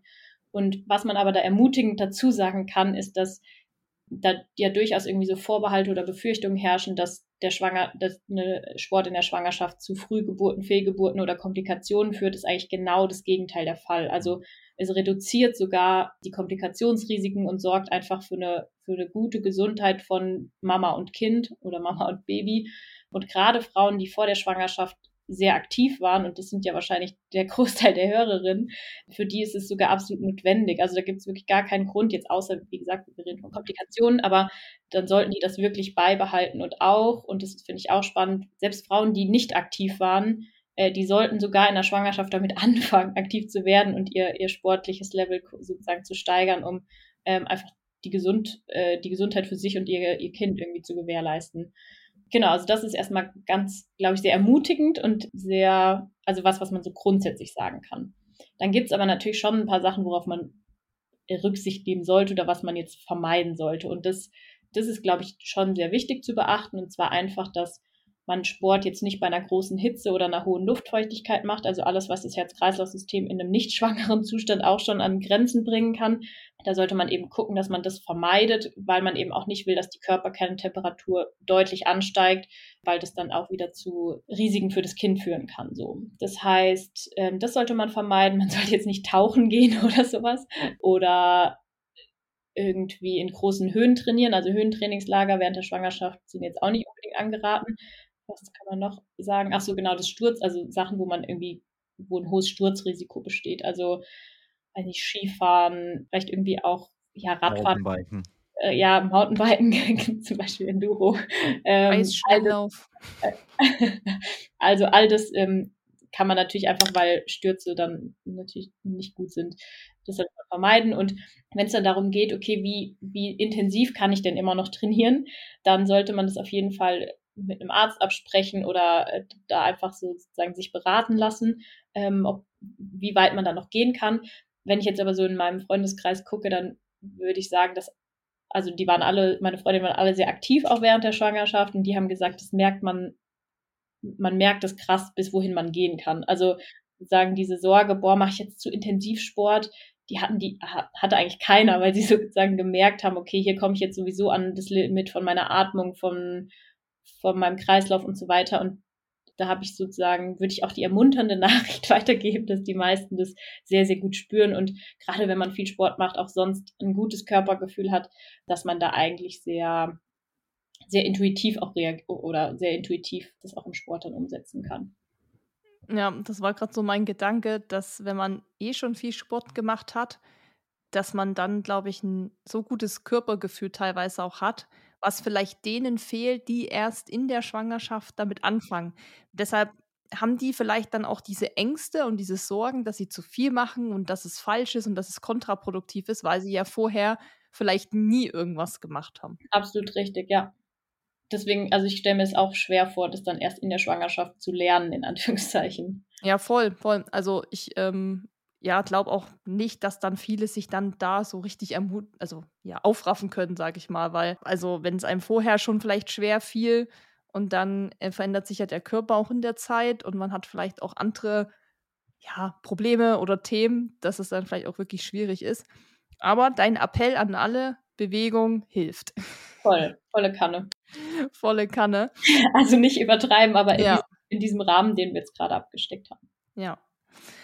Dann, genau, können wir weiter trainieren. Das ist natürlich super. Das ist die Good News für alle, die vielleicht ähm, ja eine Familie gründen wollen. Was ich ja oft so, ja, dann auch so auf Instagram und so, ja, manchmal wird mir das in meine Timeline gespült oder man, jemand, dem man folgt, ist vielleicht schwanger und dann kriegt man das mal so am Rand mit. Ist ein Thema, und da kann ich, wie gesagt, auch nichts zu sagen, ist das Thema Beckenboden und Laufen nach der Geburt. Also wir haben jetzt das Kind auf die Welt bekommen, äh, gekriegt und das ist ähm, gesund und munter und alles toll. Und jetzt will ich natürlich wieder sofort loslegen, im besten mhm. Fall, also direkt wieder schön trainieren. Und da kriege ich immer mit, obwohl ich null in dieser Bubble bin, dass das immer ein richtig hitziges Thema ist. Also so dieses, ja, das ist viel zu früh, das ist viel zu intensiv, dein Beckenboden, du wirst in zehn Jahren wirst du es merken. Also jetzt Laura, du bist der, der Experte hier. Ähm, nach der Geburt, wann kann ich denn jetzt wieder loslegen? Ja, also natürlich ist es erstmal davon abhängig, wie die Geburt verlaufen ist. Also hatte ich einen Kaiserschnitt oder hatte ich eine natürliche Geburt oder gab es Komplikationen? Nach einer natürlichen Geburt wird man in, wahrscheinlich ein bisschen früher loslegen können als mit einem Kaiserschnitt, weil da einfach ähm, die Bauchdecke durchtrennt wurde. Gerade auch die, ähm, Bauchmuskeln irgendwie betroffen sind, die erst wieder zusammenwachsen müssen und so weiter. Also da wird es in der Regel ein bisschen länger dauern. Grundsätzlich gibt es, ist es auch da schwer zu sagen, wann denn jetzt genau irgendwie so sechs, acht Wochen ist so das, was man am meisten liest, dass man danach, also dass man sechs bis acht Wochen nach der Geburt quasi wieder locker mit, mit Sport oder Bewegung anfangen kann. Aber auch das ist zum Beispiel, und deswegen ist auch diese Motivation, glaube ich, in der Schwangerschaft Sport zu treiben, kann dadurch nochmal höher sein, weil je fitter ich durch so eine Schwangerschaft durchkomme und je fit oder je besser ich auch dann eine Geburt verkrafte, desto eher kann ich auch wieder anfangen. Also wenn mich diese ganzen Prozesse der Schwangerschaft, der Geburt so wahnsinnig mitnehmen, weil ich einfach überhaupt kein Fitnesslevel auch habe, dann ist natürlich auch die Rückkehr oder einfach das Sportmachen danach wird sich wahrscheinlich verzögern. Wohingegen, wenn ich einfach super fit durch die Schwangerschaft gekommen bin, ähm, wird auch dieser Zeitpunkt, wann ich wieder anfange, früher sein und auch, aber auch das fühlt man sozusagen.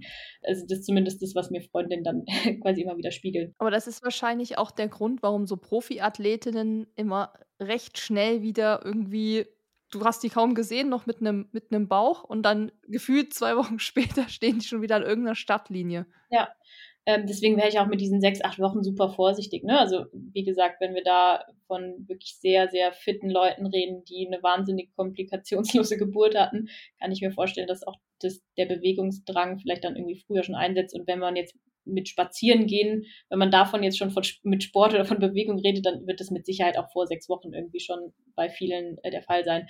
Was man jetzt aber im Laufkontext schon sagen muss, also klar, so, also mich bewegen, aktiv bewegen, Sport machen im Sinne von vielleicht Rolle fahren, schwimmen gehen und so weiter, alles, was quasi jetzt nicht den Beckenboden, da kommen wir jetzt gleich zum Thema, betrifft, ist schon früher möglich als das Laufen. Aber auch da sozusagen, wenn man das Beckenbodentraining oder der Grund ist ja sozusagen, man möchte, dass man nicht inkontinent wird, in, in dem Sinne, dass sich der Beckenboden absinkt, da der einfach nicht mehr stabil ist und das dann äh, Jahre später zu Inkontinenz und so weiter führt. Deswegen ist man da vorsichtig und möchte oder kann aber auch schon mit Beckenbodenübungen während der Schwangerschaft den Beckenboden natürlich so weit stärken und vorbereiten, dass man danach gar nicht dahin kommt, dass man sagt, das ist jetzt mhm ein reinster Chaoshaufen hier. Und jetzt müssen wir erstmal anfangen, da wieder ein bisschen Kraft reinzubringen. So. Das heißt, dieses Beckenbodentraining währenddessen, während der Schwangerschaft ist sinnvoll, aber dann auch quasi danach. Wie das genau aussieht, es gibt so eine coole Seite, die kann ich euch auch mal gerne schicken. Die heißt Umi Health. Das ist von ähm, aus UK.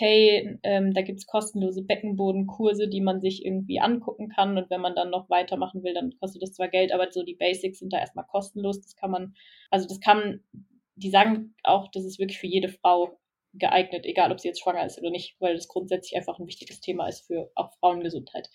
Genau, also da kann man sich mal mit auseinandersetzen, wenn man sich jetzt fragt, wie soll so ein Beckenbodentraining aussehen. Und äh, was ich auch total cool fand, das habe ich auch durch eine schwangere Freundin quasi mitbekommen, es gibt wirkliche Beckenboden-Physios, also Physiotherapeutinnen, die darauf spezialisiert sind, die auch nach einer Schwangerschaft so eine Art Anamnese oder halt einfach Untersuchung machen können. Ich glaube, das ist sogar mit Ultraschall, bin mir gerade nicht sicher, dass die gucken, wie weit ist oder in welchem Zustand ist denn quasi der Beckenboden und wann ist und können dann Empfehlungen abgeben, wann kann ich denn wieder starten zu laufen. Das finde ich wahnsinnig cool, also dass man da eine gewisse Sicherheit bekommt. Und es gibt auch, das fand ich auch interessant, so Stütztampons, die man quasi einführen kann, die den Beckenboden extern oder halt nochmal zusätzlich stützen, dass wenn man diesen Laufwiedereinstieg geht, dass man da ja einfach eine zusätzliche, eine zusätzliche Stütze bekommt. Und das sind, glaube ich, alles Sachen, die man, die man irgendwie mal berücksichtigen kann, wo man so ein bisschen gucken kann, möchte ich das nutzen, wo finde ich das in meiner Gegend und so weiter. Also das ist auf jeden Fall was, wo es sich lohnt, darauf zu achten und auch das zu trainieren. Aber auch hier ist es wahrscheinlich wieder super individuell, was das Thema angeht. Ja, wobei ich, also ich glaube, das Thema ist schon für alle relevant und dann ist so ein bisschen die Frage, oder ich kann mir, wie gesagt, vorstellen, dass bei, bei Läuferinnen durch das kontinuierliche Training und durch generellen sportlichen Lebensstil das auch weniger problematisch ist, wenn man das sozusagen berücksichtigt. Ne? Aber dass man darauf acht geben muss und dass es ein, dass es ein Thema ist, das ist, glaube ich, gar nicht so individuell, sondern das würde ich sagen, okay. trifft für alle zu. Also, das ist was, was quasi alle beachten sollten, Beckenbodentraining nicht zu vernachlässigen. Ja, auf jeden Fall. So, jetzt gehen wir weiter in unseren Lebenszyklen und sind jetzt ja an einer Stelle angekommen, wo es dann auch bald vorbei ist. wenn man es mal ganz krass sagen will. Nein, natürlich nicht. Natürlich nicht. Jetzt ähm, kommen die besten Jahre. jetzt kommen die besten Jahre, genau. Ich meinte nur so das Ende unserer Reihe hier, sag ich mal. Also der letzte Part quasi. Die Menopause ist auch was, wo wir beide wahrscheinlich noch nicht so aus eigener Erfahrung mitsprechen können, weil wir dafür eventuell noch zu jung sind, weiß ich nicht, das wirst du uns gleich sagen. Menopause kennen, glaube ich, die meisten unter dem Begriff Wechseljahre. Und da musst du uns auf jeden Fall jetzt mal abholen. Also welche hormonellen Prozesse laufen da ab und ja, wie wirkt sich das jetzt auf unser Allgemeinbefinden aus? Ja, es gibt verschiedene Phasen. Also die Menopause ist letztlich, ist sozusagen die allerletzte Blutung, die eine Frau hat und dann tritt die Menopause ein. Also sozusagen die letzte Blutung ist der Eintritt in die Menopause. Davor gibt es aber die Perimenopause. Und das sind eigentlich sozusagen die, das, was man unter den Wechseljahren auch, äh, glaube ich, so am meisten versteht oder assoziiert. Ähm, und diese Perimenopause kann ab einem Alter von 45 einsetzen. Also natürlich reden wir jetzt hier von statistischen Daten. Im Mittelwert ist es das Alter 45. Das kann bei manchen bei, mit 40 einsetzen, mit manchen ab 50. Aber im Mittel sind wir da bei 45.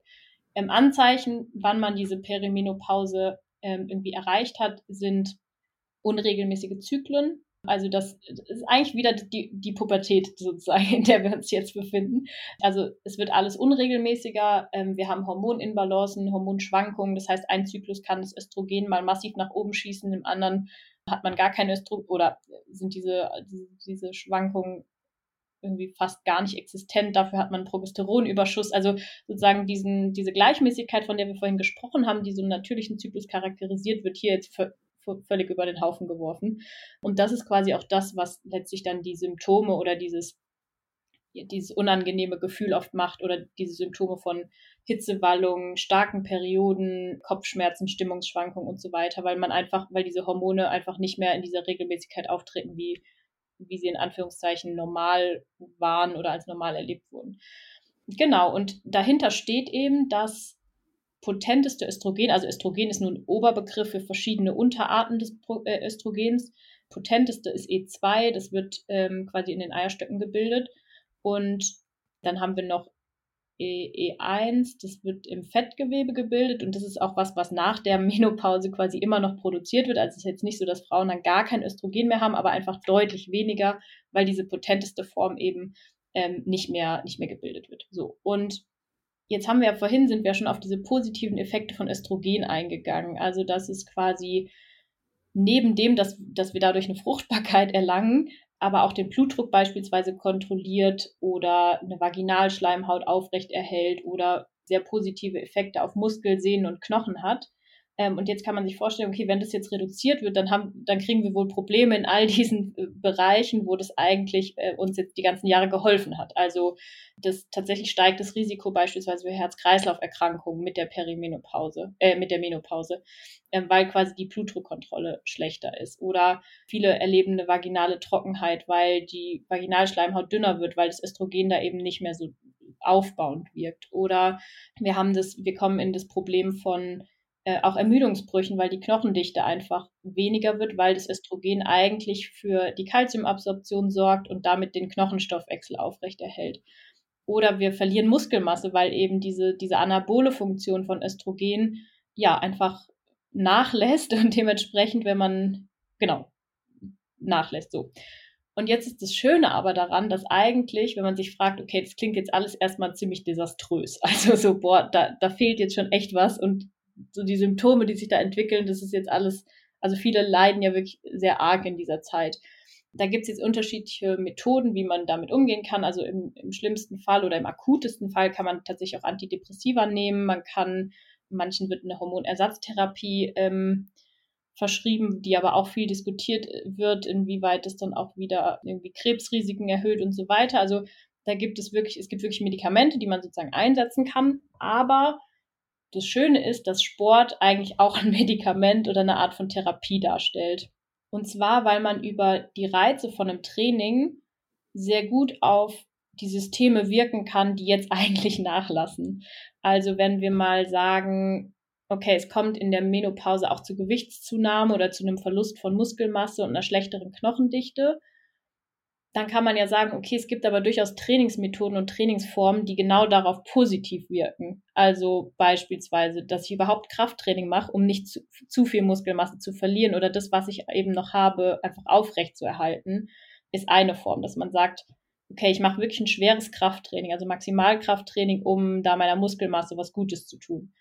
Oder wenn ich jetzt weiß, okay, meine Knochendichte wird vielleicht ein bisschen schlechter, dann gibt es Sportformen, zum Beispiel plyometrisches Training, also Sprünge, Trampolinspringen, Seilspringen, aus dem CrossFit kennt man Boxjumps und so weiter, die positiv auf die Knochenstrukturen wirken. Also auch dann könnte man sagen, okay, jetzt mache ich eher ein plyometrisches Training oder bei Spielsportarten ist es zum Beispiel ja ganz verbreitet, wenn man so schnelle Richtungswechsel im Basketball, im Handball hat, dann ist das was, was auch sehr positiv wirkt.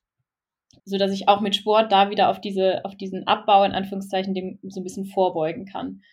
Oder auch tatsächlich einfach hochintensives Training, also High-Intensity-Intervalle, also HIT-Training, die quasi auch mit einem Verlust von Fettmasse teilweise assoziiert werden und einem Aufbau von Muskelmasse. Also, dass ich mir sozusagen mein Medikament durch meine Trainingsform verabreiche, um diesen doch sehr abbauenden Prozessen, die, und da kommen wir jetzt gleich nochmal darauf, dass es bei Männern gar nicht groß anders ist, ähm, denen einfach entgegenzuwirken. Aber wie wirkt sich jetzt diese Phase auf mein läuferisches Dasein aus? Also, mhm. wenn ich jetzt Marathonläuferin bin und in der Menopause bin und du hast jetzt ja schon angesprochen, was da eben alles passieren kann und Sport ist zwar gut, aber ja. man lässt dann ja schon nach von der Leistung und, und ist ja, glaube ich, genau wie bei Männern, wird dann keine Bestzeiten mehr laufen. Wie sieht es da aus? Genau, also ich glaube, was man irgendwie schon anerkennen kann oder wenn man sagt, okay, es findet eine Gewichtszunahme statt, vielleicht nicht, dass ich jetzt unglaublich viel Gewicht zulege und mein, mein Körper sich wahnsinnig verändert, aber ein bisschen werde ich schon irgendwie, also ein bisschen wird normal sein so. Das heißt, ich habe eine Gewichtserhöhung, die natürlich beim Laufen in irgendeiner Weise dann äh, ein anderes Kraft-Last-Verhältnis darstellt. Oder wenn ich sage, okay, ein bisschen Muskelmasse wird verlieren, bin ich halt einfach vielleicht auf gewissen Distanzen, gerade wenn es irgendwie kürzere Distanzen sind, wo ich da eher, wo mir das eher fehlt, als vielleicht dann auch auf den längeren oder also ich kann es jetzt kann es gar nicht prozentual irgendwie quantifizieren, ähm, aber durch diese Prozesse wird es einen gewissen Einfluss auf die sportliche Leistung haben und auch, ich finde es immer spannend, wenn man sozusagen, ich bin ja aus dem Triathlon, wenn man da bei so einer Ironman, bei einer Ironman-Veranstaltung dann diese ganzen Altersklassenehrungen mitbekommt, dann merkt man so, wo sind, finden die schnellsten Leistungen statt und dann auch, wann werden die Zeiten dann langsamer und auch spannend, wie sehen die Frauen aus, die auf die Bühne kommen. Und das ist total schön, weil eigentlich findet da immer so ein, sowas statt, was wir jetzt hier im Podcast machen, nämlich man sieht einmal so von jung bis dann zum Peak, bis dann werden älter und die Leistung sinkt ein bisschen, aber alle haben irgendwie für sich so eine gewisse irgendwie Ausstrahlung und auch was alle verbindet, ist dann irgendwie die Lust am Sport. Das finde ich immer total cool da zu sehen.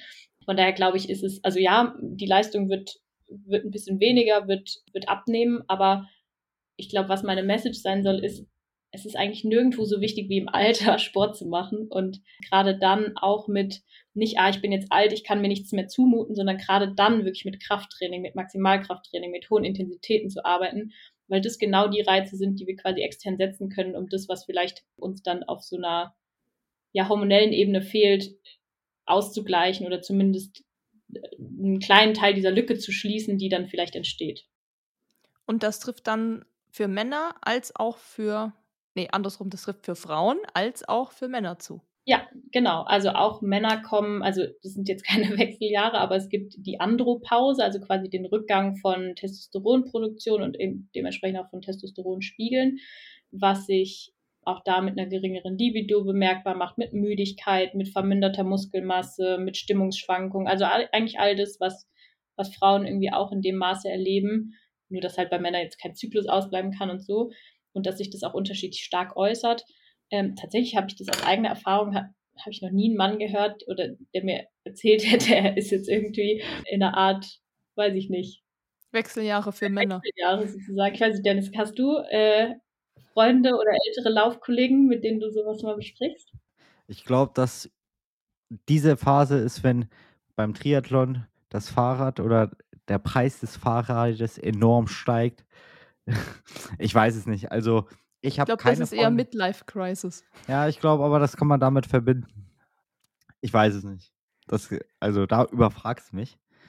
Also ich habe auch keine Freunde, die gerade so sagen, boah, jetzt geht's nicht mehr. So mal die Leute, die wir kennen, Männer, die schon etwas älter sind und äh, Sport machen, die können wir ja mal fragen, ob die da irgendwie was merken, ob sie irgendwie müder sind oder weniger Muskelmasse haben.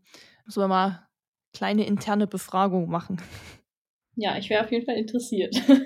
mhm. Oder die Zuschauer oder Zuhörer hier können natürlich auch gern sich natürlich auch gern anonym oder so melden, wenn es einem irgendwie unangenehm ist. Aber ja, wir haben ja gesagt, es gibt keine Tabus mehr. Das stimmt. Hast du, hast du richtig gesagt, aber wenn jemand sich vielleicht doch noch nicht so sicher ist, äh, könnt natürlich auch eine Private Message schreiben. Sonst könnt ihr natürlich die Spotify-Kommentarfunktion nutzen, dann könnt ihr das da reinschreiben, ob ihr da als Männer irgendwie, ja, äh, was da so eure Erfahrungen sind bei der Andropause. Aber du kennst es ja, Männer wollen ja keine Schwäche zeigen. Ja, wir haben ja auch gesagt, äh, keine Tabus und äh, Schwäche genau. gibt es auch nicht. Und äh, das gehört halt dazu. Da müssen ja irgendwie alle mal durch. Deshalb keine Angst, Leute. Öffnet euch. ja, so, jetzt sind wir, ja, weiß nicht, in unseren Lebenszyklen am Ende. Also nach der Menopause geht es dann ja nur noch so weiter. Da passiert dann nicht mehr viel. Aber auch da ist natürlich unser Motto, wir bleiben sportlich, wir bleiben aktiv. Und wenn man da mal so ein bisschen auf Social Media guckt, ähm, sieht man ja die ein oder andere Reportage von so älteren Damen, die dann mit 80, 90 noch irgendwie voll krass tunnen und die haben noch richtige durchtrainierte Beine. Also das ist auf jeden Fall möglich, bis ins hohe Alter mega aktiv zu bleiben. Ja, und das Spannende ist ja, oder das Schöne ist, der Körper passt sich immer an. Hm, und es gibt auch Studien mit 90-Jährigen, die angefangen haben mit Krafttraining und die haben noch also die verzeichnen auch Muskelzuwächse. Also es ist nicht so, dass mhm. man alt ist und einfach nichts mehr passiert, sondern nee, man, also nur wenn man nichts macht, passiert nichts mehr. Aber solange man trainiert, aktiv ist, nimmt der Körper diesen Reiz an, passt sich an und ähm, bleibt im besten Fall lange gesund. So soll es doch sein. Also es gibt keine Ausrede für niemanden, nicht im Alter auch noch anzufangen. Und der Spruch, äh, ich bin schon zu alt dafür, den lassen wir nicht gelten. Richtig. Wenn du nicht noch irgendwas hast, Laura, was du uns und der Welt mitgeben willst zu dem Thema, Nee, ich glaube, ich bin alles Wichtige losgeworden.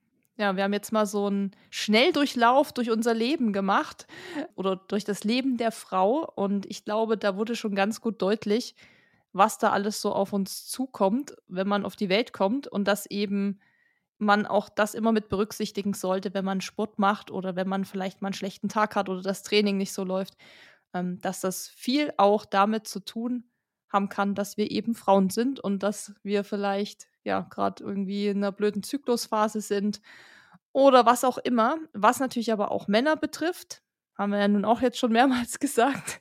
Dennis kann ja aus seinem Winterschlaf jetzt erwachen. Im Hintergrund wird es immer dunkler. In seinem Kapuff.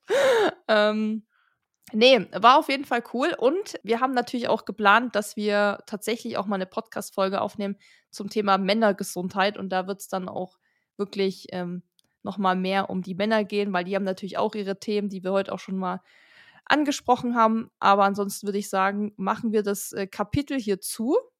Vielen Dank, Laura, für deine Zeit und für dein, für dein Wissen, deine Expertise und dass du uns so ein bisschen durchgeführt hast. Und ja, wenn ihr noch Fragen habt, checkt Lauras Instagram oder so aus. Wo findet man dich? Wo kann man dich anschreiben? Auf Instagram bin ich unter laura.und.sophie zu finden. Ähm, auf meiner Website ansonsten unter lu-ausdauercoaching.de. Genau, wer sich nochmal in dieses ganze Zyklusthema vertiefen will, es gibt auch einige Podcast-Folgen mit mir bei zum Beispiel Exercise Inside Out ähm, mit Olli Quittmann, der auch schon hier zu Gast war. Genau, kann man bei Spotify einfach auch suchen und finden. Oder bei YouTube. Verlinke ich euch alles. Super. Danke. Dann macht's Dank. gut, ihr zwei. Und bis später. Tschüss. Bis dann. Ciao, ciao. Wenn dir dieser Podcast gefallen hat, hinterlass uns eine Bewertung und abonniere diesen Kanal, damit du auch in Zukunft keine Folge mehr verpasst. Für noch mehr Motivation und Trainingstipps folge uns auf Instagram unter dem Namen RunSkills sowie auf Facebook und Pinterest oder besuche unsere Website www.runskills.de.